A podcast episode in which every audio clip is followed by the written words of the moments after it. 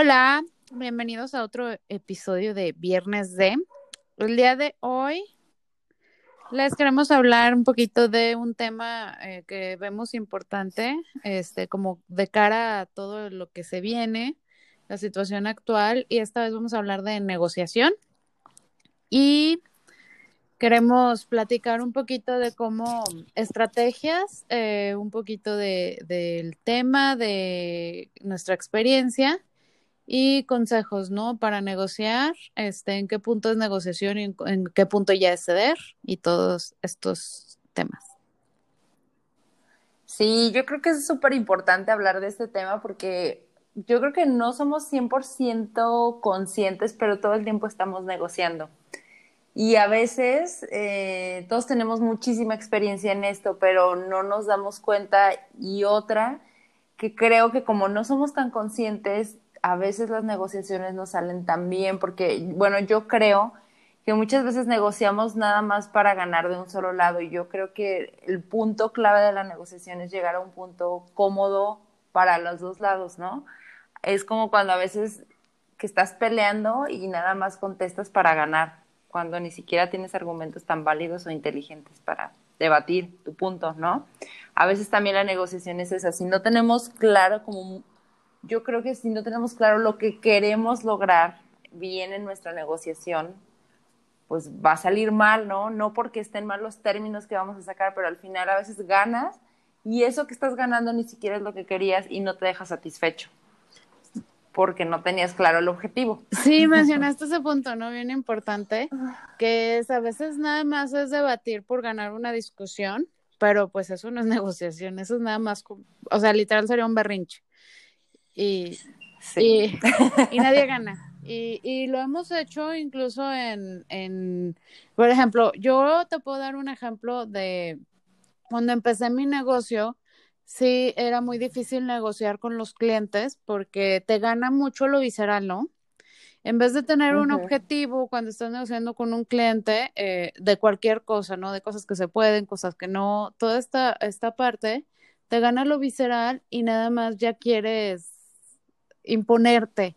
Entonces, como que la primera parte es establecer el objetivo, ¿no? O sea, ¿dónde quieres llegar tú y la otra parte? Y ver de qué manera van a llegar a ese lado, ambas partes ganando y logrando el objetivo, porque sí se puede, se puede como construir esta partida. Es que desde el primer episodio dijimos, todo se trata de construir y de sumar, y en la negociación ese es el objetivo. Sí, yo creo que es de las cosas más difíciles de, de lograr una negociación, porque siempre estamos diciendo, sí, llegas, este, bueno, es fácil, hay que ceder, pero la verdad es que no es tan fácil.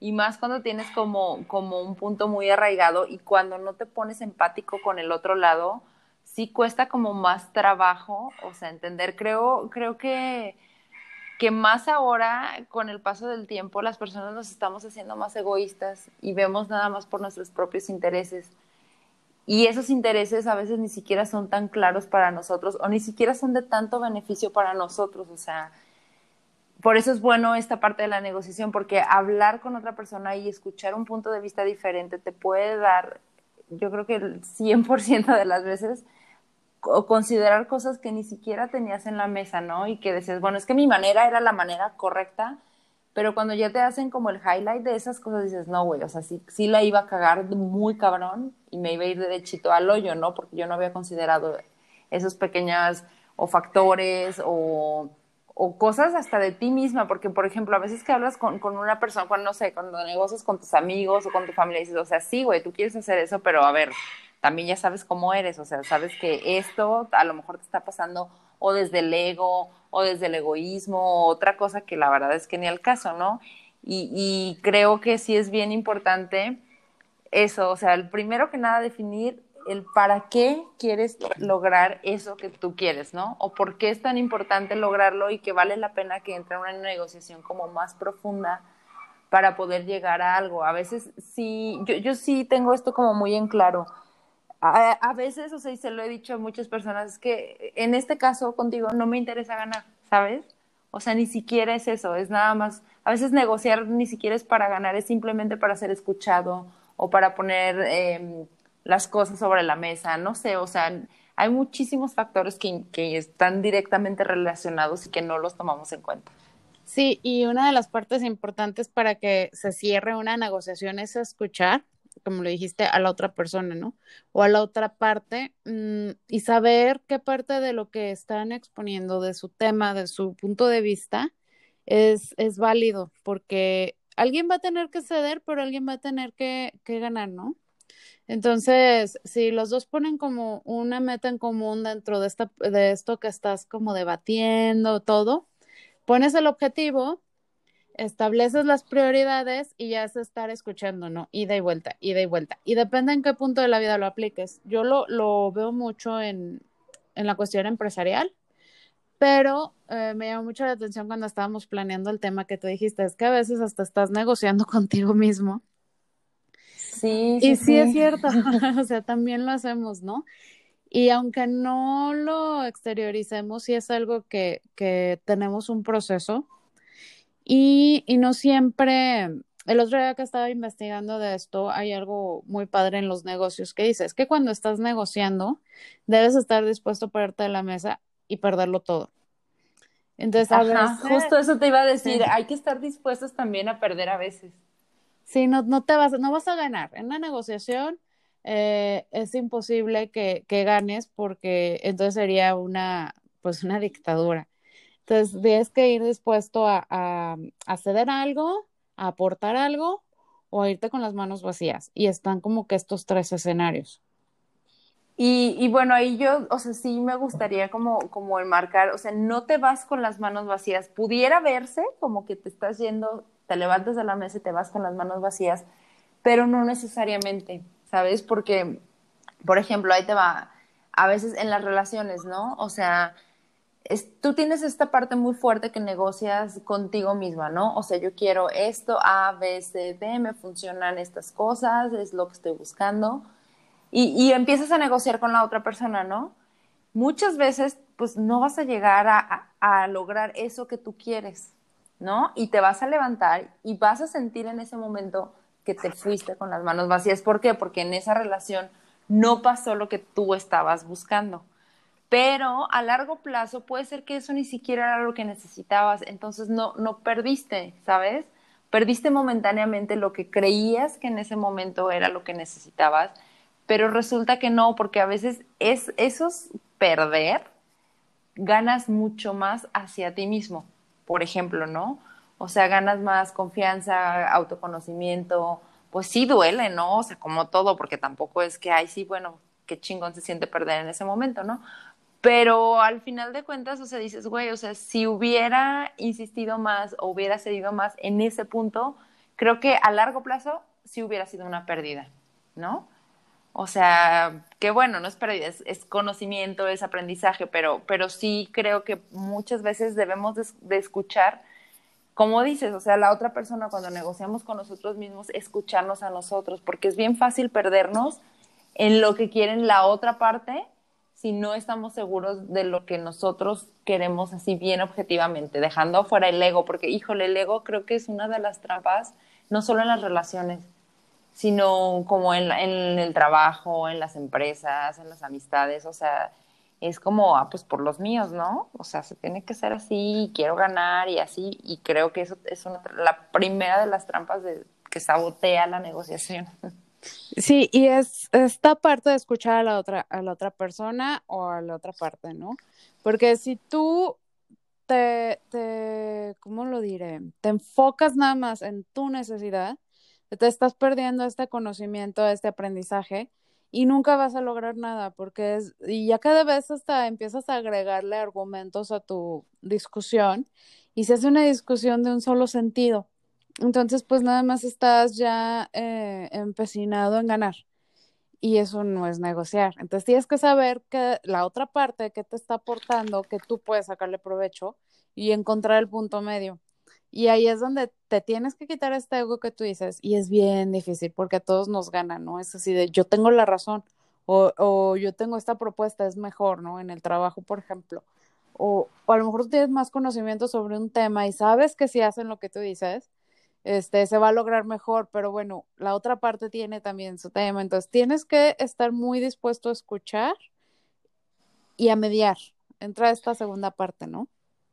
Sí, totalmente, porque a veces, o sea, lo que creo que funciona muchísimo es cuando estás en medio de una negociación es detenerte, porque se vale, o sea, tampoco las decisiones o, o, lo que vaya a salir se tiene que salir en ese momento, o sea, hay ocasiones que sí que es fácil, ¿no? Pero también se vale detenerte, hacerte como tres o cuatro pasos hacia atrás y ver como toda la foto, ¿no? De lejos, como si te subieras y ves, ah, ok, o sea, a ver, entiendo esto, este, no entiendo esto, y ser súper honesto, porque a veces por ser cordiales eh, disfrazamos la honestidad y terminamos enganchados en situaciones que no queríamos, en situaciones donde no estamos cómodos, y ahí ya perdiste de entrada contigo mismo, sin importar lo que vaya a pasar en la, en la otra negociación, ¿no? Porque si tú haces las cosas por obligación y con un poco de eh, que no estés a gusto, pues ya valiste, ¿no? O sea, tampoco se trata de eso. Entonces, este sí creo que tienes que estar siempre sopesando como todos los factores. Y eso que dices de la escucha es como súper importante porque la mayor parte de las personas no nos gusta que nos diga lo que no queremos escuchar la otra persona, ¿sabes? Y muchas de las veces es lo que exactamente necesitamos oír, lo que no queremos y nos ponemos como en esta coracita de no. Creo que cuando ya empezamos a recibir mensajes que no queremos, también nos pone una pared y no permite que avance la negociación. Sí, a veces por evadir el conflicto, ¿no? Lo acabas de decir. Es así como, tenemos esta parte cultural de que te da mucha pena decir que no o, o, decir, o no, estar en desacuerdo.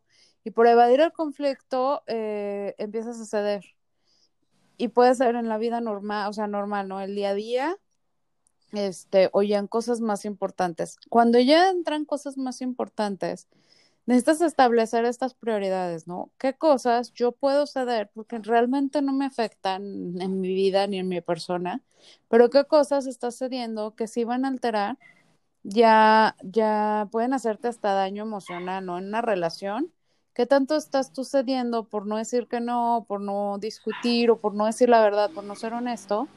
¿Qué tanto vas a dañar esa relación o tu persona eh, por estar cediendo, cediendo, cediendo y no animarte a negociar? Y si estás en una relación, por ejemplo, personal, donde no puedes decir algo, híjole, entonces ya es donde tienes que, empezar a exteriorizar, ¿no? Esto yo sí, esto sí, esto no. Se puede, hasta aquí estoy cediendo porque pues no es relevante, ¿no? Pero donde estás cediendo ya por evitar un conflicto, eso ya no es negociación. Exacto, porque ya te estás traicionando a ti mismo, ¿no? O, por ejemplo, en las empresas, si ya lo que tú estás haciendo, las actividades, los proyectos, no van en función a la visión o los objetivos que al inicio te planteaste en, en, ese lugar, puede ser que también ya, o sea, ya el ciclo terminó, ¿sabes? Y por más negociaciones que haya, o sea, puede llegar hasta ser desgastante y terminar de cortar la buena relación que tengas o la el buen memoria que puedas tener de ese lugar por estar insistiendo tanto. También e, es, importante identificar como, como varias cosas, ¿no? Creo lo que habíamos dicho, eh, en los objetivos, o sea, ¿qué es lo que quiero lograr a través de esta negociación? Cómo lo quiero lograr, cuáles puntos yo, o sea, tenerlos bien claros en la mesa, qué sí puedo hacer y también decirle a la otra persona, esto definitivamente no va a pasar, o sea, esto no está discusión, ¿sabes? Mediar esas dos partes, o sea, es ser, escuchar y ser escuchado de manera sin ego, con toda la paciencia del mundo, muy receptivo, ¿sabes?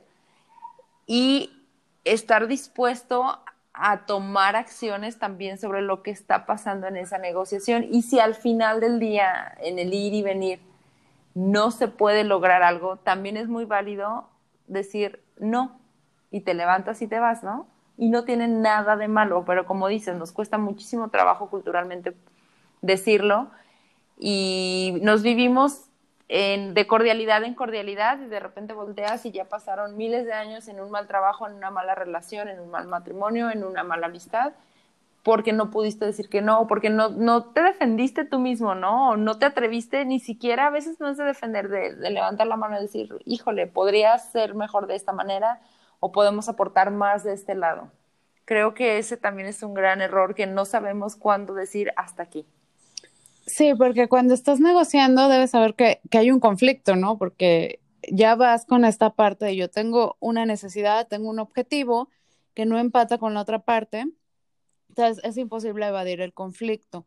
Y también hay que aprender como a, exponer nuestros puntos de vista, nuestras necesidades, sin alterarnos, ¿no? Este ego, esta, este ser visceral, porque a veces en una negociación sí te empiezas a pues aprender poquito, ¿no? Y puedes empezar a levantar la voz y puedes ya desviar, eh, tú puedes provocar que tu finalidad no se cumpla. Por ejemplo, si en un trabajo llegas y empiezas a alterarte y empiezas a, a gritar, porque todo mundo tendemos a hacer eso, pues ya te dejan de escuchar. Necesitas ser como ir muy preparado, muy informado y establecer esto, ¿no? El objetivo, las prioridades, qué quiero lograr y qué puedo ceder, qué puedo ofrecerle a la otra parte, ¿no? O sea, sabes que de ti necesito esto, pero yo puedo ofrecerte esto. Y es bien padre ver cómo eh, eh, este escuchar surgen ideas que a nadie se le habían ocurrido. Es, es, como una lluvia de ideas en la negociación y que puedes lograr cosas bien interesantes. No, y ojo, también aquí la, el conflicto no necesariamente, o sea, siempre que escuchamos esta palabra, o al menos a mí me pasaba mucho, era como conflicto igual a problema, igual a desastre. Y con el paso del tiempo y de las terapias y de la vida, este, te das cuenta que un conflicto no siempre es así. O sea, los conflictos son buenos porque traen las diferencias y puedes sacar muchísimas cosas de, de, esa situación. No, bueno, a mí me ha pasado poder hablar lo que me está picando, no me deja estar en paz en un conflicto, o sea, de, algo que no, no me deja mi mente estar en paz, poder decirlo, externarlo y saber lo que la otra persona piensa, para mí ha sido como sanador, ¿sabes? O sea, hoy por hoy te puedo decir, o sea, que sí, no es de que, ay, yo soy la más feliz en los conflictos, porque a veces sí están feos, pero sí creo que es muy necesario enfrentar el conflicto en lugar de evitar el conflicto.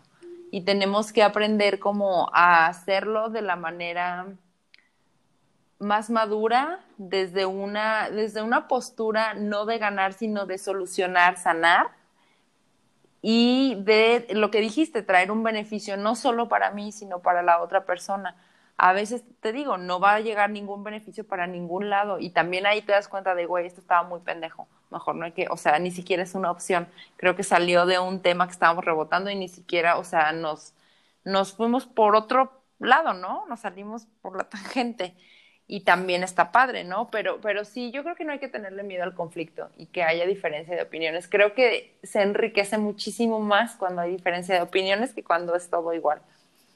Sí, porque cuando hay un conflicto, esta diferencia de opiniones, que la gente lo externa, sabes que esta persona está siendo honesta y no te está dando el avión.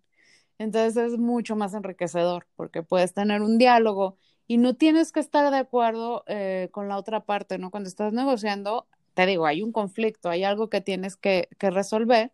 Entonces, obviamente hay, hay diferencias, pero tienes que encontrar, eh, pues las diferencias te hacen sumar y te hacen este, crecer tu proyecto, mejorar tu relación, eh, crecer en tu matrimonio, porque imagínate si en, una vida, en la vida personal, ¿no? Relación, matrimonio o amistad. Toda la vida te la pasas sin conflictos, es, es, es ilógico, ¿no? O sea, es como imagínate, estás con la misma persona, eso es imposible.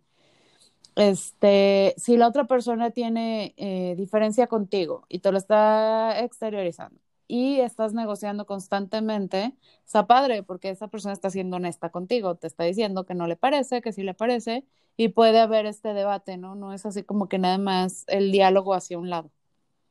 Exacto.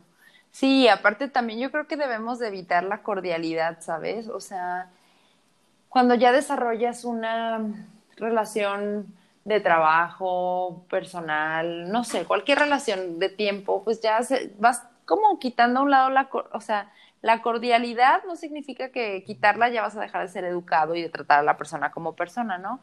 Pero lo vas haciendo que no sea tan impersonal, ¿sabes? O sea, que puedes saber por dónde llegar a la persona, te involucras, conoces. Y creo que si tomas en cuenta todos esos factores, la negociación va a ser más exitosa. Porque tú sabes que, por ejemplo, no sé, X persona puede estar teniendo un momento difícil en su vida o tiene estrés, tiene ansiedad, pero si sabes identificar esas cosas, vas a llegar con un approach muy diferente que si no lo conocieras, ¿no? Entonces, esas son las ventajas de, que le trabajas a la relación, que vas quitando la cordialidad y vas enfrentándote más a un ser humano real, ¿no? Que le quitas esta careta que todo mundo pone y ponemos de quiero que vean esto porque no quiero ser lastimado, ¿no? Entonces, creo que todos estos obstáculos son las primeras cosas que tenemos que vencer, que suenan como muy obvios y pudieran sonar como hasta tontos, y así de tontos no lo logramos hacer, porque nos da muchísimo miedo enfrentarnos a alguien o a una situación. Entonces, yo sí creo que las mejores negociaciones que he tenido en mi vida han sido cuando he sido 100% honesta conmigo y con las otras personas. Entonces, y creo que he salido como más victoriosa, sin importar el resultado de lo que obtengas, físico o no físico, sino como esa satisfacción contigo de decir, güey, hice algo por mí. Sí, porque luego pasa que si no estás diciendo la verdad y nada más te la pasas como cediendo, cediendo, cediendo, todo esto se acumula eh, y en cualquier área, eh, profesional o personal, eh, ya no, ya no estás a gusto, ya no sabes en qué momento te perdiste y ya estás como en automático y no estás obteniendo resultados. Por ejemplo, en un trabajo, o sea, tú dices que sí, no estableces horarios, no, no externas tus necesidades, no aportas, no nada. O sea, imagínate, este, te desapareces en el mundo laboral. O sea, una persona así nunca va a aportar nada a la empresa, va como a perderse, ¿no? Entonces, es importante, em, por ejemplo, ahorita en la situación actual, es un claro ejemplo de la negociación. Eh, a partir de que se armó la contingencia, del lado mm, patronal tuvieron que negociar con la gente empleada para, pues no sé, establecer las, eh, como las reglas del home office, establecer hora, o sea, toda esta parte, ¿no? De cómo va a funcionar, cuánto te puedo pagar, hasta dónde eh, limitamos tu responsabilidad y fue esa, eh, este ir y venir. Y también tú de, del lado, pues como empleado tuviste que decir, oye, pues sí, sí se puede esto, no se puede, ayúdame, échame la mano, vamos a hacerle así. Y fue la primera gran negociación que yo vi en, en la situación actual, que se ha estado repitiendo, ¿no? Porque como se ha estado aumentando y ha estado cambiando, hay mucha información, pues las empresas han tenido que estar negociando muy de cerca con la gente eh, pues la situación laboral casi, casi que por mes o menos. Sí, la verdad es que sí es complicado porque imagínate, o sea, es como una cascada, ¿no? Tenemos información que es la oficial, ¿no? Por ejemplo, en esto de la pandemia. Entonces tú como vamos al lado de la empresa, ¿no? Como empresa pues te basas en lo que es oficial que aplica para todos y vas, pones tu cara, hablar con la gente no es fácil porque cuando es un tema económico que les va a afectar directamente al bolsillo, no sabes la situación que está viviendo cada persona, ¿no? Pero, pero sí es muy complicado, o sea, que le digas al empleado, vas a recibir tanto por ciento menos y tu familia no va a poder sacar los compromisos, tal vez tienes que recortar aquí, tienes que recortar allá. O sea, es una conversación que él o esa, él o ella van a tener que llevar hacia sus hogares, ¿no? Entonces, bueno, ya se, chutan el, el, bueno, pones la cara, no sé qué, negocias, llegan a un acuerdo y mañana sale una información totalmente diferente.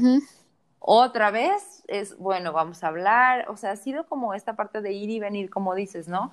Al final del día estoy segura que no todo ha sido, en esta situación concreta, no, no ha sido ganar, ganar para todos, ¿sabes? O sea, sí creo que ha habido sectores mucho más afectados y es muy triste ver esta situación porque por más que quieras eh, que la negociación salga bien y que salga lo mejor para todos, ah, pues en algún punto alguien va a salir raspado, ¿sabes? Porque no es algo que está en tus manos. O sea, en esta concreta situación hay que ser honestos con, o sea, de, de, los dos lados, ¿no? O sea, decir, ok, sí, tengo un trabajo, sí, no me están pagando al 100%, sí, pero tengo un trabajo, ¿no? O sea, no me gusta recibir menos dinero, pero bueno, es lo que hay, no es algo que se puede controlar y decir, bueno, ya de hoy para mañana se acabó la pandemia y, y ya no, o sea, esto es porque la empresa quiere y creo que ahí ha sido ser muy empático de ambos lados. Y yo sé de muchas empresas que sí están haciendo como todo lo que pueden por mantener este pues las condiciones de trabajo lo mejor posible, lo menos afectado, o sea, me queda claro que, por ejemplo, en tu caso, estás haciendo todo lo posible pues por sacar los compromisos y que tu gente no se quede desprotegida, ¿sabes? O sea, y eso es como bien valioso. Y ahí sí, o sea, por más que el empleado diga, es que no me dan algo, pues también, güey, ¿de dónde, sabes? O sea, tú entiendes que hay otra parte que no depende de, de tu jefe, o sea, de la empresa. Pues no es que no quiera, a veces sí no hay de dónde. ¿No?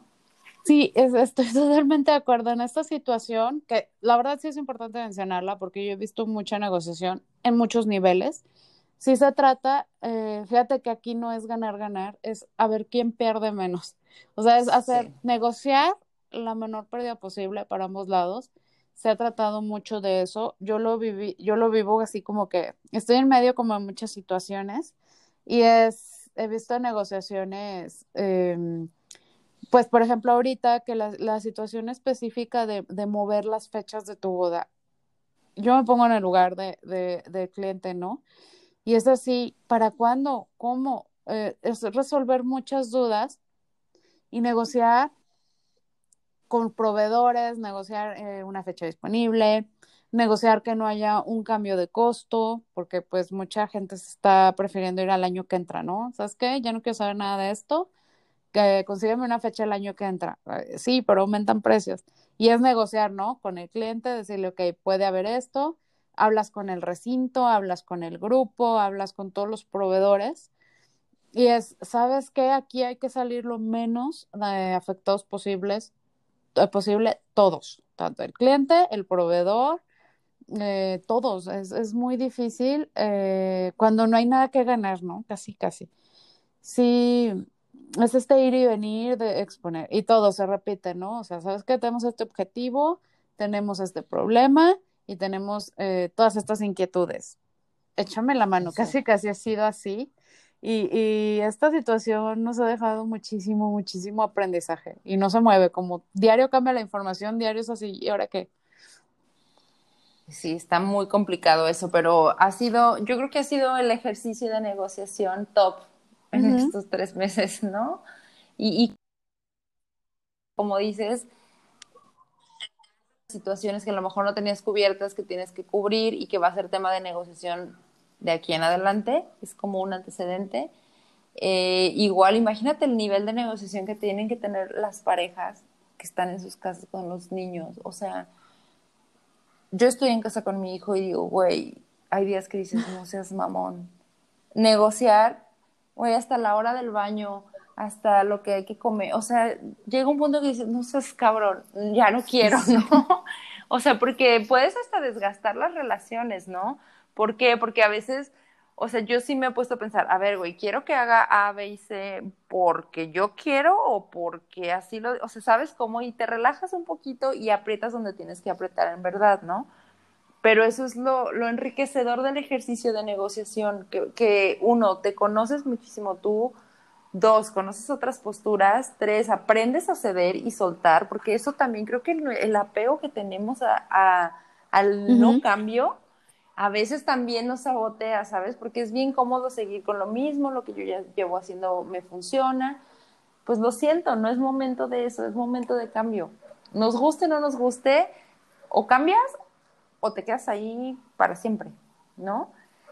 Entonces sí ha sido como, como una parte fundamental, creo que la tenemos más latente que nunca pero yo no sé, quiero ser, o sea, no la súper positiva, pero sí digo, bueno, güey, pues estás aprendiendo de todo esto, ¿no? Sí te está dejando un aprendizaje cañón. O sea, creo que dentro de todo hay un antes y después de esta pandemia en todos los sentidos y este tema creo que va a ir mucho más a fondo porque re, al retomar todo, o sea, ahorita está como que retomas, no retomas, al retomar una nueva vida o una nueva normalidad, va a ser un ir y venir de años de negociaciones y eso te, te, lo, te lo garantizo. En las relaciones, las relaciones van a cambiar o ya cambiaron, ¿sabes?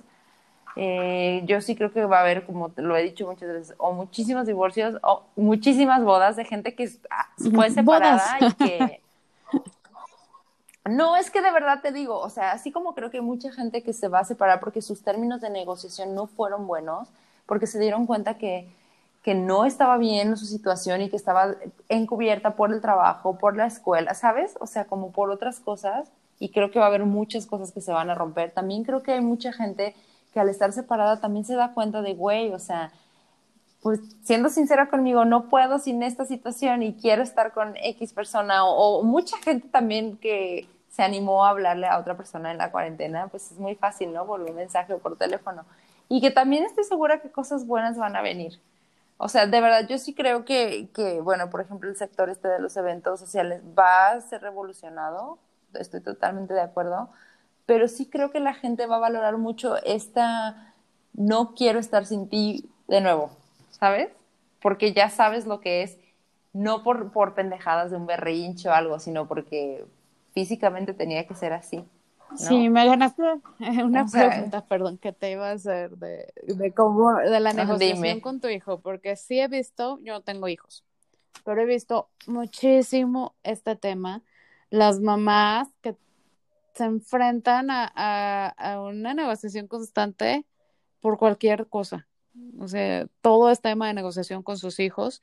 ¿Y cómo le haces para no imponerte? Porque quieras o no, tú estás en una posición de poder este, sobre él. O sea, ¿cómo, cómo lo haces, no? ¿Cómo negocias con tu hijo? Híjole, es bien complicado porque las que son mamás o papás van a entender que no importa lo buen negociador que eres, en cualquier aspecto de la vida, siempre que se trata de los hijos, siempre te quedas con un sentimiento de, güey, la estoy cagando. Porque no hay manual, o sea, tú sabes que tomas las decisiones del corazón porque quieres que salga bien, porque es bien complicado, o sea, tú como papá eres el ejemplo, ¿no? O sea, no nada más es lo que dices, sino lo que haces. Entonces dices, güey, tengo que ser firme, pero no le tengo que apretar tanto. Entonces, en ese ir y venir primero, entre que tú sabes lo que quieres lograr, pero ellos no están en una fase donde entienden que es un beneficio, se los dices tranquilo y se los dices así, y si llega un punto donde sí te sacan las canas, ¿sabes? Porque yo ahorita, por ejemplo, tengo muy claro de, ok, para mí lo importante es que mi hijo aprenda que hay que ser buena persona, que tiene que conocerse, que tiene que saber qué le gusta y qué no le gusta, porque lo prueba y porque lo hace y no porque alguien más le cuenta. Este, pero al mismo tiempo quiero que aprenda que a veces hay días donde no quieres hacer las cosas y las tienes que hacer, que es la disciplina, ¿no? Por ejemplo, en la escuela era un pedo de otra vez la escuela, no quiero, no sé, o sea, yo, pues sí, güey, o sea, yo sé que no pasa nada si, si no tomo una clase, porque en verdad yo vi las clases y dices, güey, no es que van a salvar el mundo ahorita, ¿no? pero e, es esa disciplina de, güey, sí, hay días que no te van a dar ganas y lo tienes que hacer, y no porque sea la escuela, sino en la vida en general, ¿sabes? O sea, pues tienes que sacar un poquito de disciplina para, para continuar haciendo tus cosas que tienes que hacer. Más bien yo creo que son hábitos, ¿no? Y mucha gente no lo entiende, ¿no? O sea, hasta en mi familia y te critican, todo el mundo tiene una opinión. Cuando se trata de los hijos, todo el mundo tiene una opinión hasta que tiene sus hijos. ¿sabes? Sí, sí. Por eso te como dices, eh, eh, yo, yo, yo veo esas mamás, güey, que, no, yo cuando tenga a mi hijo, cero tele, güey.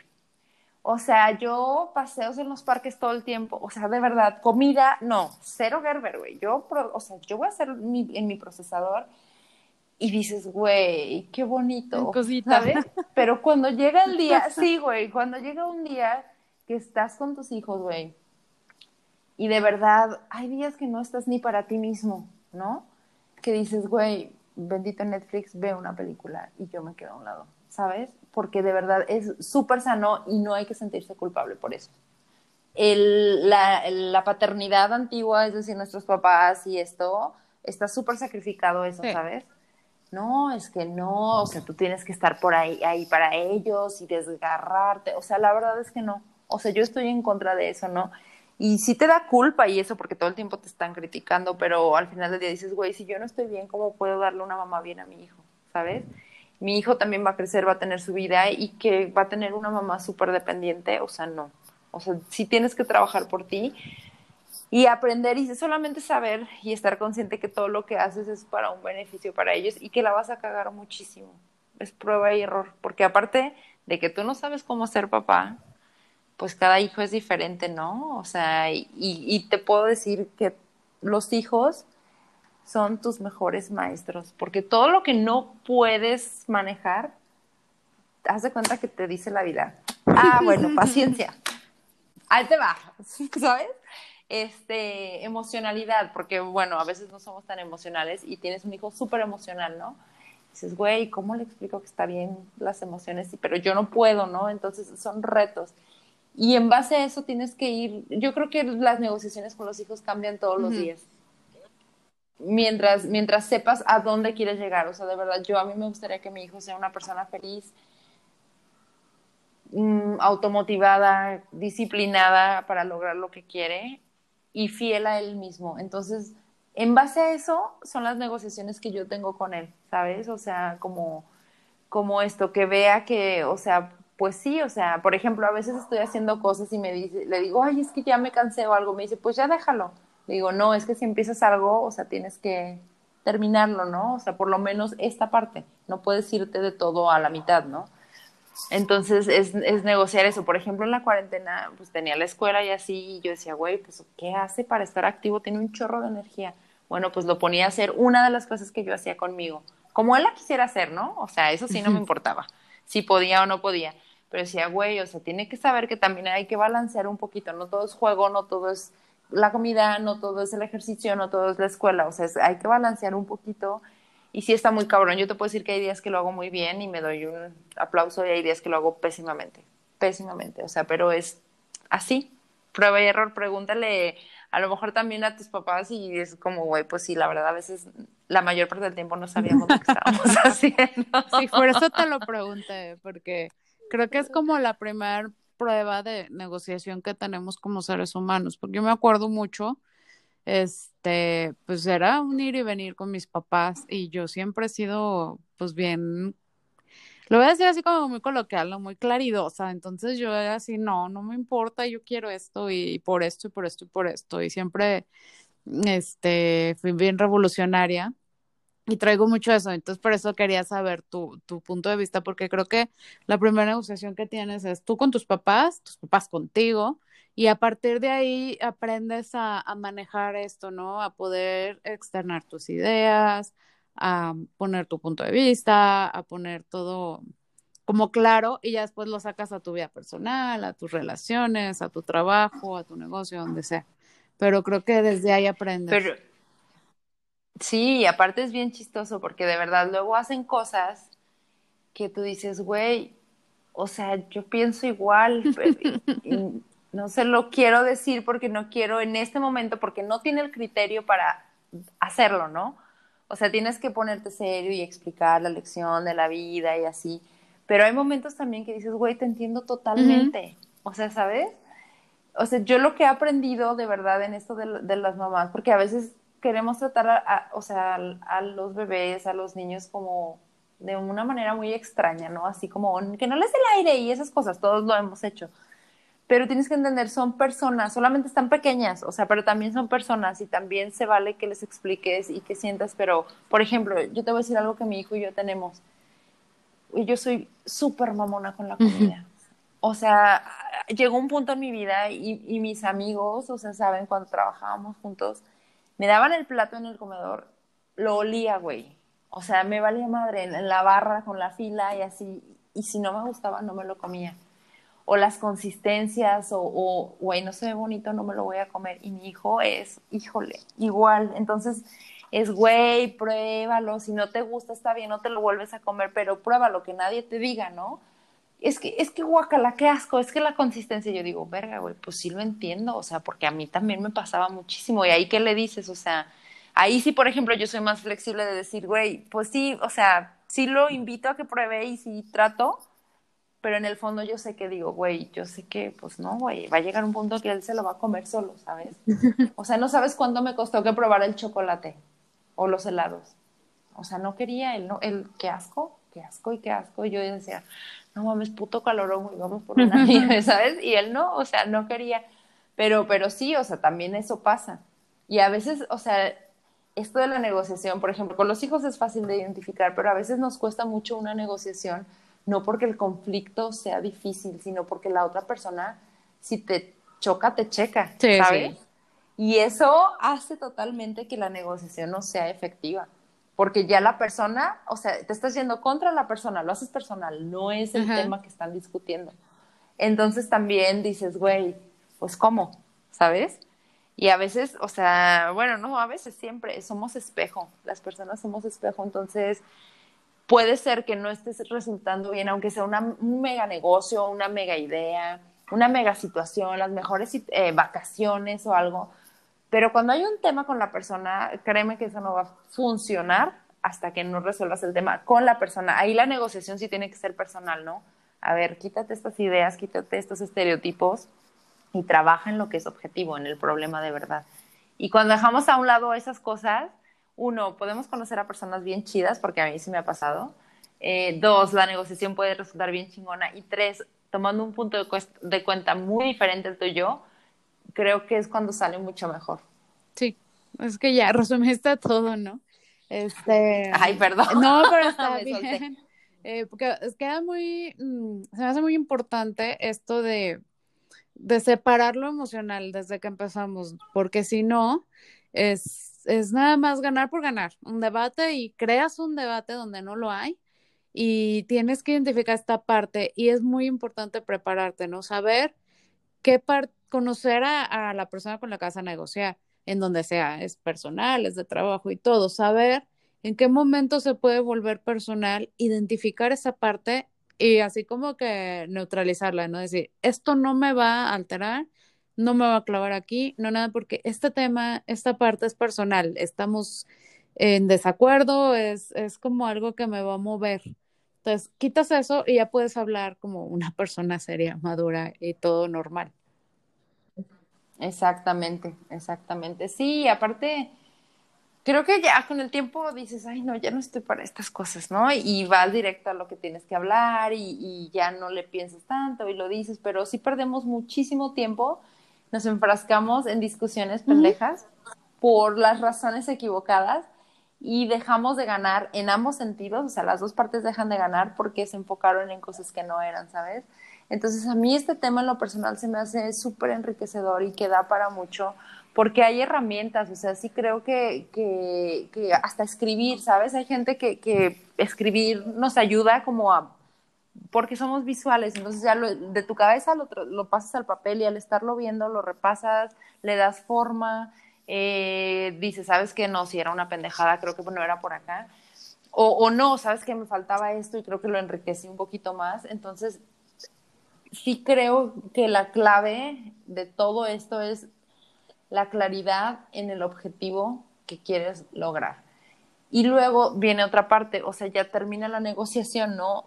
Cuando, cuando ganas, creo que también debes de aprender de esos casos de éxito en la negociación para poder mejorarlos y poder aplicarlos porque no siempre van a ser fáciles, ¿sabes? Entonces sí creo que, que debes de, de pues no sé, a mí me gusta como documentar, ¿no? O sea, acordarte mucho de qué hiciste en ciertas situaciones porque ah, muchas veces las situaciones se ciclan y vuelven a pasar, ¿no? Casi siempre. Entonces es como la experiencia, ¿no? Te vas a tu base, a tu histórico y vas viendo qué te funcionó y qué no te funcionó para depurar, ¿no? Es como cuando empezamos a hacer el podcast. Ah, esto sí funciona, esto no funciona. Y creo que tú y yo hemos negociado muy cabrón en los temas, en cómo desarrollarlos, en qué sí, qué no y hasta una vez, o sea, tuvimos un día, una semana que a la chingada, no me gusta tu tema, no me gusta tu tema, no vamos a sacar nada. Lo grabamos, quedó de la chingada y al final no salió porque no nos logramos poner de acuerdo, ¿sabes? No fue exitoso, pero aprendimos cómo hacerlo exitoso y ahora hacemos notas, rebotamos muchísimo y queda, queda mucho mejor, me parece. Sí, eh, y es, es importante también esto, es como el cierre, ¿no? Ya que, ya que lograste negociar, y vas a tener que negociar en todas las áreas de tu vida, este, aprendes a y desarrollas tu estilo, desarrollas técnicas y empiezas a, enriquecer estas relaciones de todo tipo, personales, laborales, porque ya aprendes a.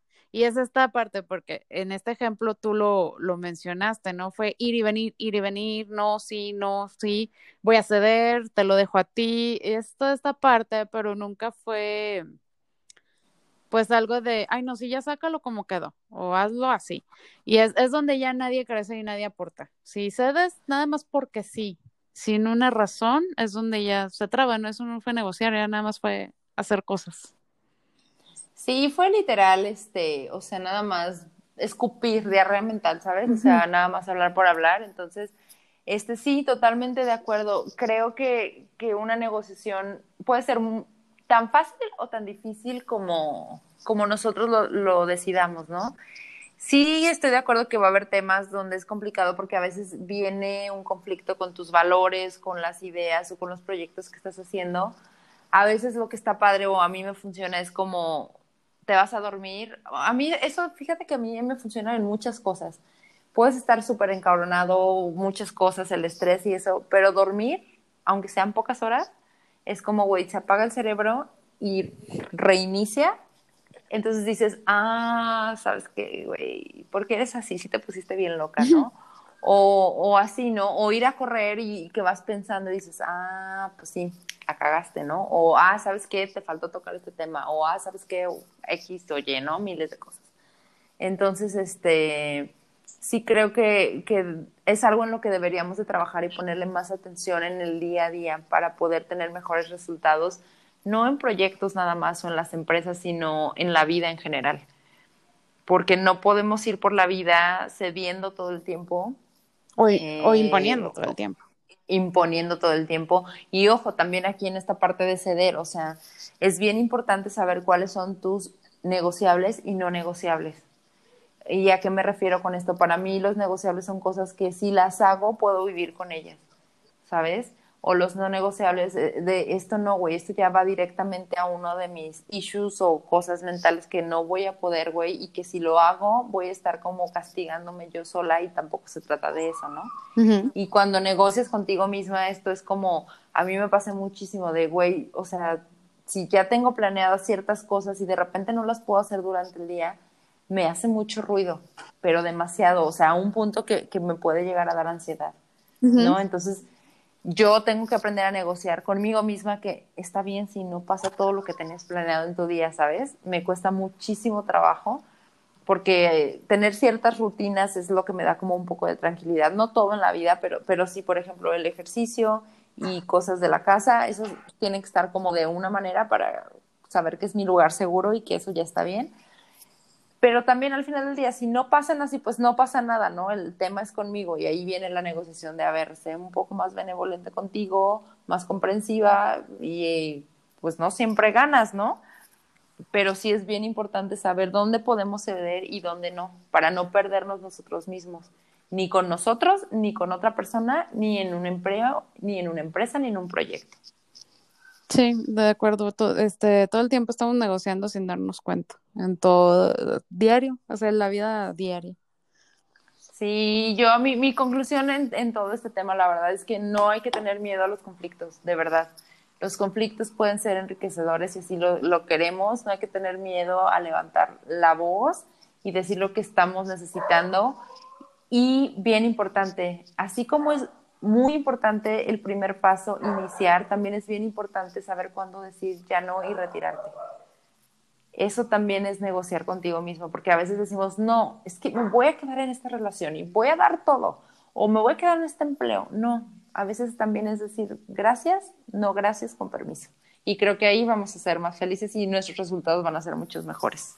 Sí, definitivamente la negociación es la solución al conflicto. O sea, sí, no lo puedes evitar. Totalmente. Totalmente.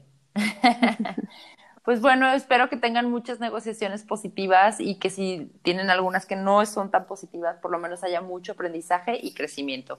Y nos vemos la siguiente semana. Exacto. Bye. Bye.